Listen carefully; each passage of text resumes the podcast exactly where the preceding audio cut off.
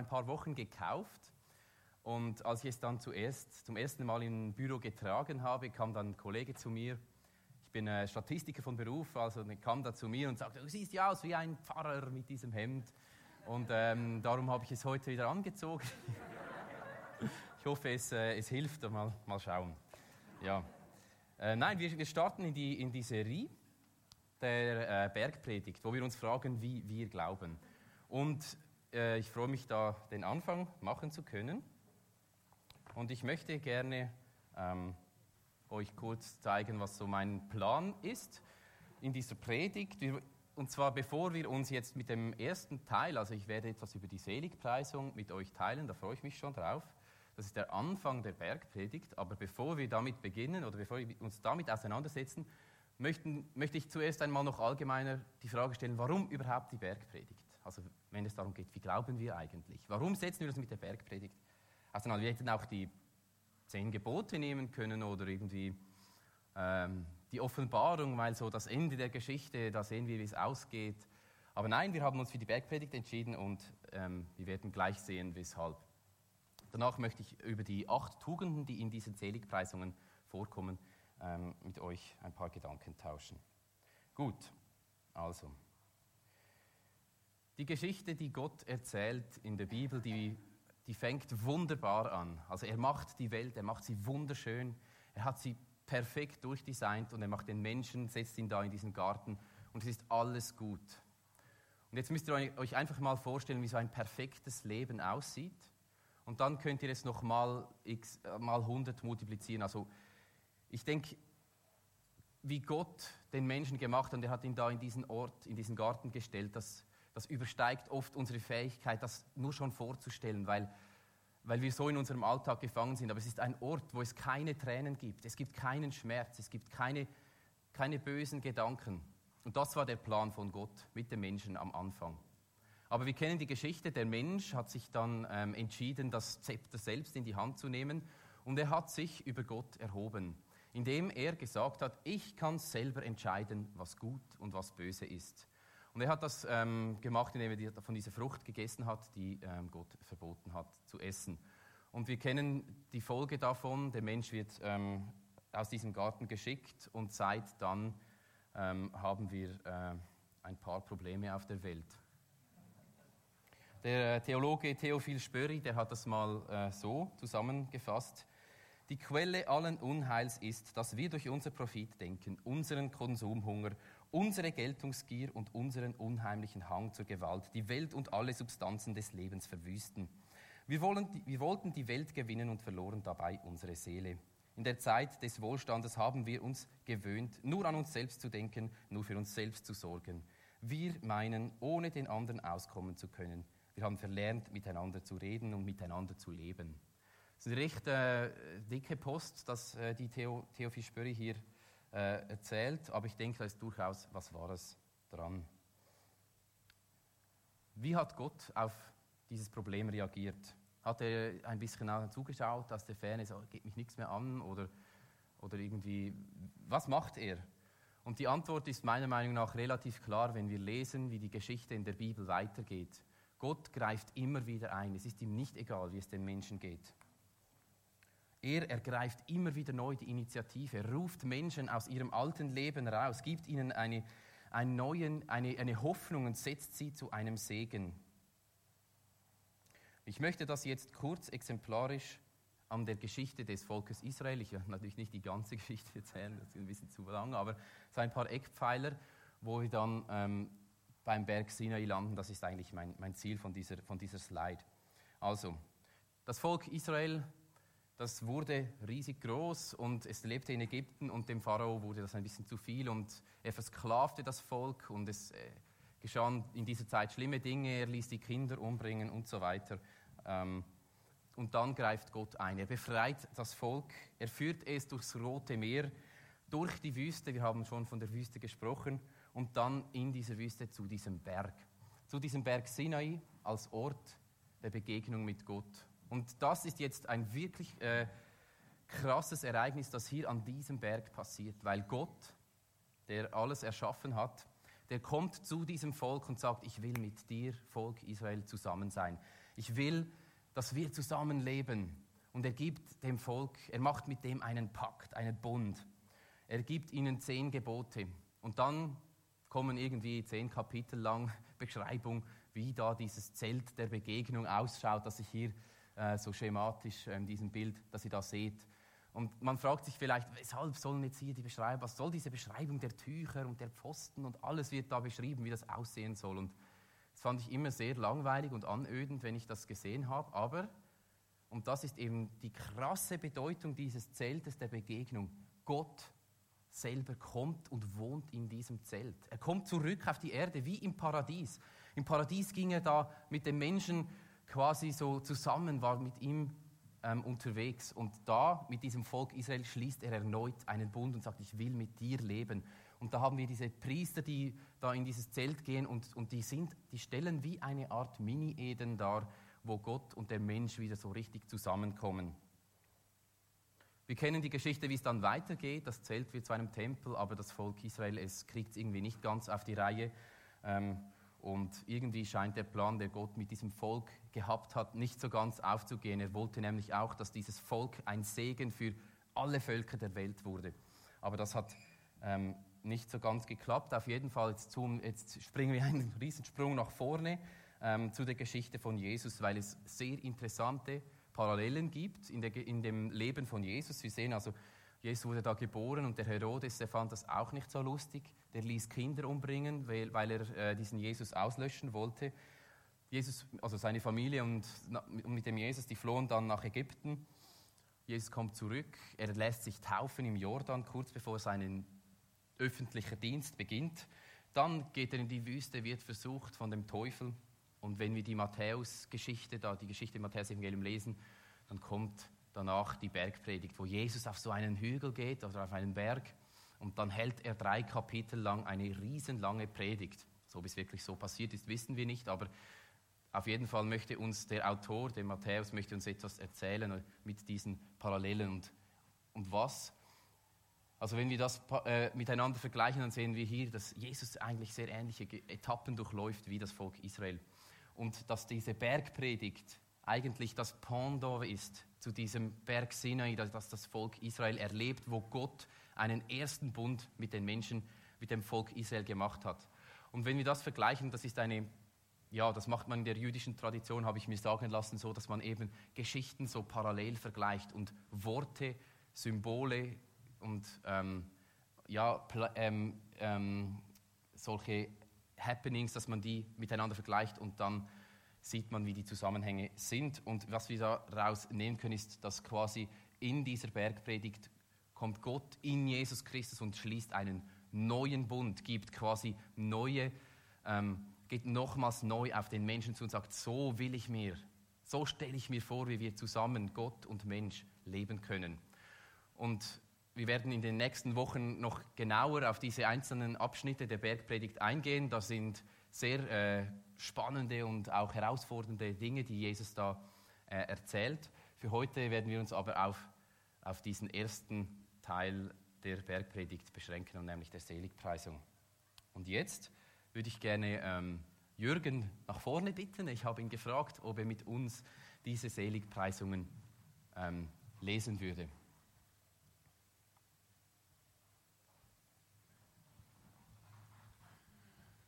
Glückselig die Armen im Geist, denn ihrer ist das Reich der Himmel.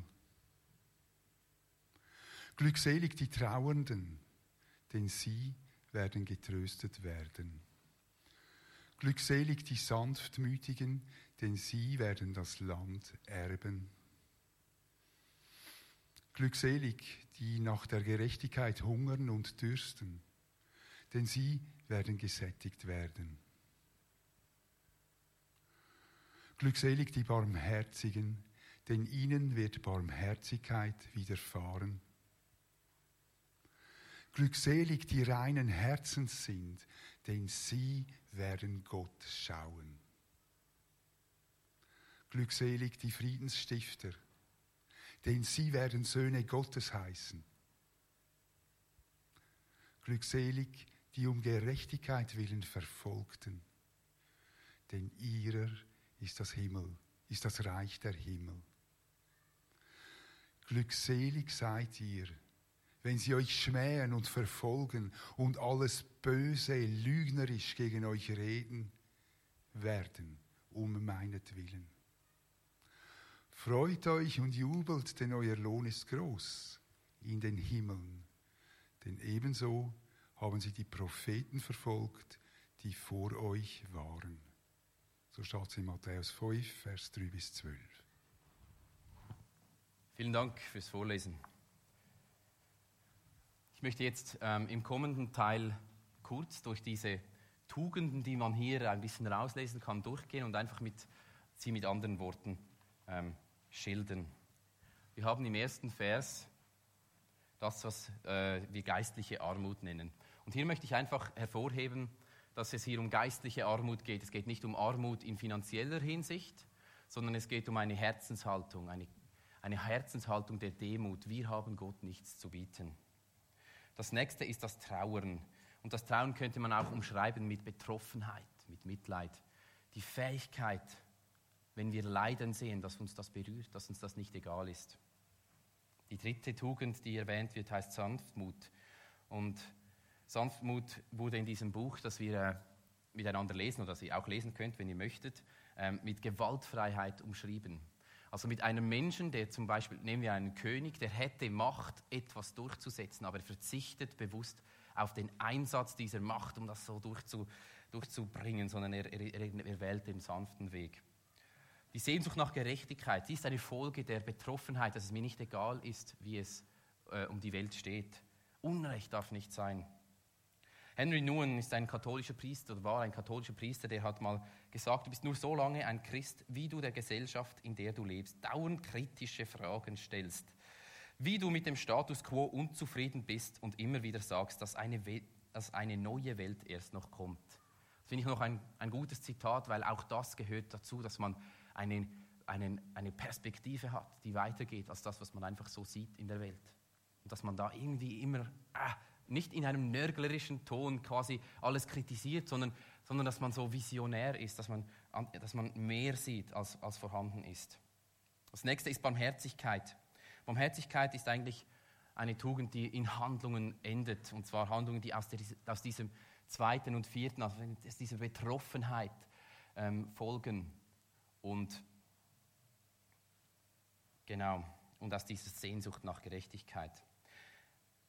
Die Reinheit, die wird auch, ähm, ist auch so ein Kandidat, finde ich, den wir zu schnell zu physisch verstehen. Wir denken dann sofort irgendwie Sauberkeit, Hände waschen und so. Oder irgendwie oft auch ein, ein bisschen so in Verbindung mit, mit Sex. Oh, Sex, das ist etwas Grusiges und so, da muss man aufpassen. Aber ich glaube, es geht viel tiefer als, als nur das nur diese Themen, sondern auch hier geht es um eine Herzenshaltung. Es geht um eine Herzenshaltung der Aufrichtigkeit, der Geradheit, dass man etwas, dass man für das einsteht, was man ist und nicht irgendwie krumme Dinge macht. Und die Friedfertigkeit ist eine, eine Tugend, die ich denke, die haben wir bitter nötig in unserer Zeit. Und zwar ist es die Fähigkeit zum Versöhnen, also wenn mir Unrecht angetan wird, dass ich da versöhne, aber auch die Fähigkeit zwischen anderen Parteien Frieden zu stiften. Und ja, ich wünsche mir das so sehr, dass das in dieser Welt, dass so Helden aufstehen, die diese Frieden stiften. Ich denke da an, krasse Konflikte, große Landeskonflikte, wie zum Beispiel in der Ukraine oder so, dass da Menschen aufstehen, die wirklich diplomatische Fähigkeit haben, hier zu, zu, äh, äh, zu, äh, zu ja, Frieden zu stiften und irgendwie reinzukommen. Gut, die letzte Tugend, die Bereitschaft für das Gute, Widerstand zu ertragen, finde ich, ist eigentlich eine der die schwierigste. Und zwar, wenn man alles gut gemacht hat, sag ich mal, oder alles gegeben hat und dann wird man noch fertig gemacht oder kritisiert dafür oder sogar verfolgt zu Unrecht, das dann auszuhalten und sich sogar noch zu freuen, wie Jesus sagt, freut euch darüber. Das ist eine, eine krasse Tugend. So, jetzt haben wir diese acht Tugenden äh, da auf dieser, auf dieser Slide und ja, ich weiß nicht, wie es euch geht, also als ich die so aufgeschrieben habe, mir Gedanken gemacht habe, dann denkt man so, ja, das eine, das, ja, das, da bin ich schon recht gut, so Sehnsucht, Sehnsucht nach Gerechtigkeit, aber dann sind andere Dinge, die, keine Ahnung, geistliche Armut oder Trauen, wo ich ein bisschen denke, hm, das, ich weiß gar nicht, ob ich da so äh, schon, keine Ahnung, gut bin drin oder so. Also Wir sehen, ich denke, es gibt, es gibt niemanden, ähm, der, der wie so alle diese acht Tugenden so perfekt verkörpert. Und trotzdem, jetzt kommen wir zum nächsten Teil, frage ich mich, ja, warum hat Jesus das dann überhaupt gesagt? Was, was bezweckt er denn mit, dieser, mit, diesen, mit, diesen, mit diesen Versen, die, die Jürgen vorgelesen hat? Ist das irgendwie einfach so eine, es wäre noch nice to have, Tugend, wenn du ein bisschen ja, gute Vorsätze fürs neue Jahr suchst? Ich glaube, ich glaube nicht, dass Jesus das so gemeint hat, sondern ich glaube, es, ist, es geht sehr tief und es ist sehr herausfordernd. Jesus preist hier einen Lebensstil an. Er, er sagt, diese Menschen, diese Gruppe von Menschen, die nach dem lebt, die sind die Gesegneten von Gott. Es gibt auch in dieses Wort glückselig, das wird ja je nach Bibelübersetzung auch mit gesegnet sind, die. Oder glückselig oder es gibt ganz viele verschiedene ähm, Wörter für das, aber, aber es, ist ein, es, es drückt aus, dass Gott diesen Lebensstil wohlgefällig ist. Und es ist eigentlich eine Ausforderung, das Aufforderung, dass wir so leben.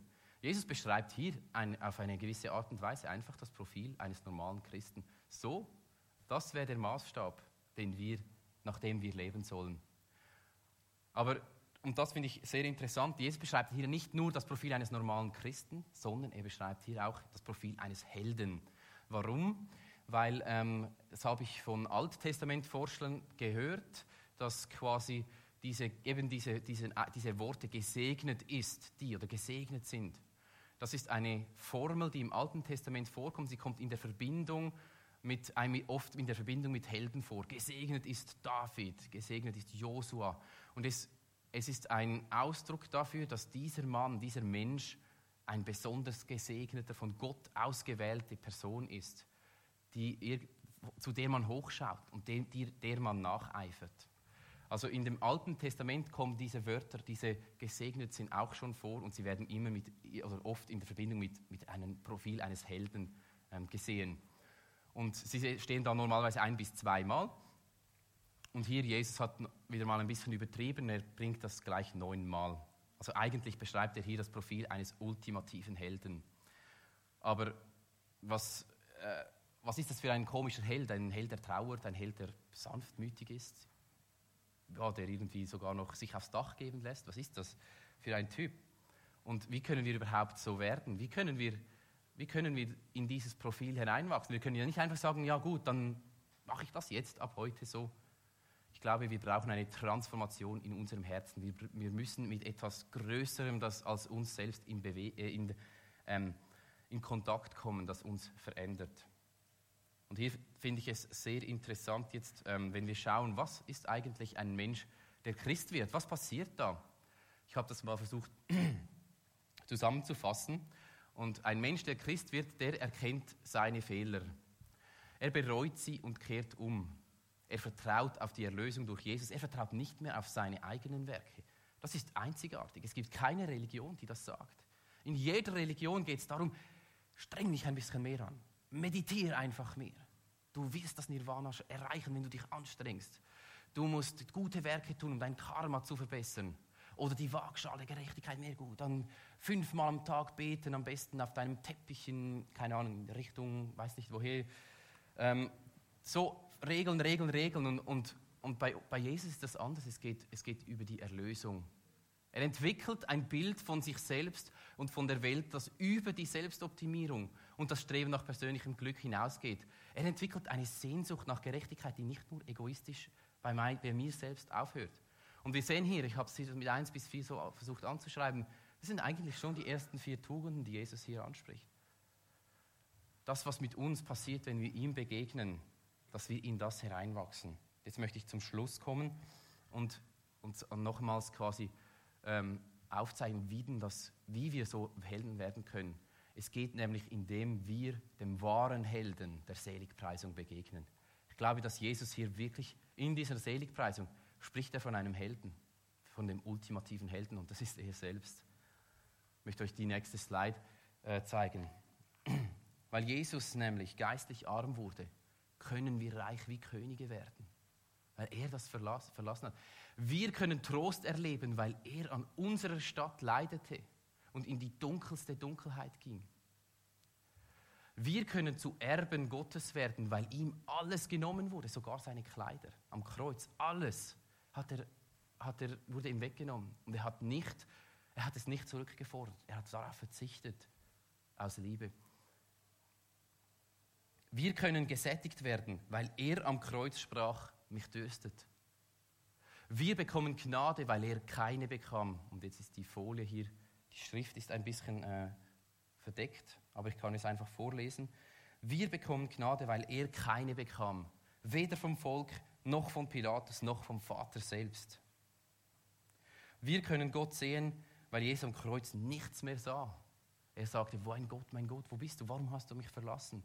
Es ist krass, wie so vorstellen, dieser Jesus war so verbunden mit dem Vater. Der hat gesagt, ich tue nichts. Nichts, was ich nicht den Vater tun sehe. Und dann am Kreuz nichts. Nicht, er sieht nichts mehr.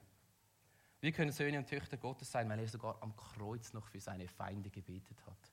Also er ist dieser ultimative Held. Und wenn wir ihn anschauen, wenn wir, wenn wir das erkennen und darin wie eintauchen, dann werden wir in diese, werden diese Tugenden in uns aufstehen und wachsen immer mehr. Das ist nicht eine so, und jetzt möchte ich zum Schluss ähm, noch ein paar Praxistipps geben. Ähm, ähm, also, wie, wie, ja, wie, wie, können wir das umsetzen? Also, ganz einfach eigentlich. Such, suchen die, lasst uns diesen Jesus immer wieder suchen. Sein, denken wir über das nach. Es, ich weiß nicht, wie es bei euch war, aber bei mir, es, also das Nachdenken darüber ist eine, aber wir müssen diesem Jesus einfach begegnen. Das ist, das, das ist so geschieht die Veränderung. Wenn wir ihn sehen, wenn wir von seiner Liebe, wenn wir von dieser Wahrheit berührt werden, dann passiert etwas in uns. Und das kann immer und immer und soll immer und immer wieder neu passieren. Wir brauchen das. Fühlt sich manchmal ein bisschen an wie Gemüse essen, ein bisschen langweilig oder ja, einfach gesund. Aber ähm, gehört einfach auch dazu. Manchmal, manchmal ist es so. Ähm, umgib dich mit Menschen, die diesen Lifestyle schon trainiert haben. Hey, das, das ist wirklich so wertvoll, wenn man von solchen Personen lernen kann. Und sei nicht entmutigt, wenn Widerstand kommt. Jesus verspricht, dass in der letzten Seligpreisung, die haben wir jetzt nicht angeschaut, aber gesagt, das blüht jedem Menschen, der mir nachfolgt, dass es ihm ähnlich geht wie mir. Und wir sollen nicht erstaunt sein, sondern wir sollen uns darüber freuen. Gut, ich denke, ich höre hier auf. Ich habe auch nicht mehr Folien, also eine noch, und zwar äh, die Vertiefung. Ich denke, äh, es wäre cool, Philemon, wenn du uns noch einmal ein bisschen musikalisch begleiten könntest. Und in dieser äh, Vertiefungsfolie hat es einfach ein paar Gedankenanstöße, die ihr jetzt einfach für euch selbst lesen könnt, über nachdenken könnt ähm, und mit Gott besprechen könnt. Und ich möchte noch einmal darauf hinweisen, also es gibt Personen hier, wenn, wenn, wenn euch ein Anliegen jetzt wirklich hochgekommen ist, das möchtet ihr mit jemandem besprechen, dann ja, macht es mit euren Freunden am Tisch oder geht zu Personen, die ähm, diesen grünen Bändel haben die sind gerne bereit, für euch zu beten, für das Anliegen, das ihr habt. Ja, Jesus, ich danke dir, dass, dass du wirklich dieser ultimative Held bist und nicht, nicht ein Weichei-Held oder ein Macho-Held, sondern wirklich ein Held, der diese Tugenden komplett verkörpert, diese Gnade, diese Barmherzigkeit, dieser Frieden, diese Gerechtigkeit, diese Reinheit. Und dass wir, wenn wir dich anschauen, nicht einen neuen Regelkatalog bekommen, sondern eine neue Geburt, dass wir dich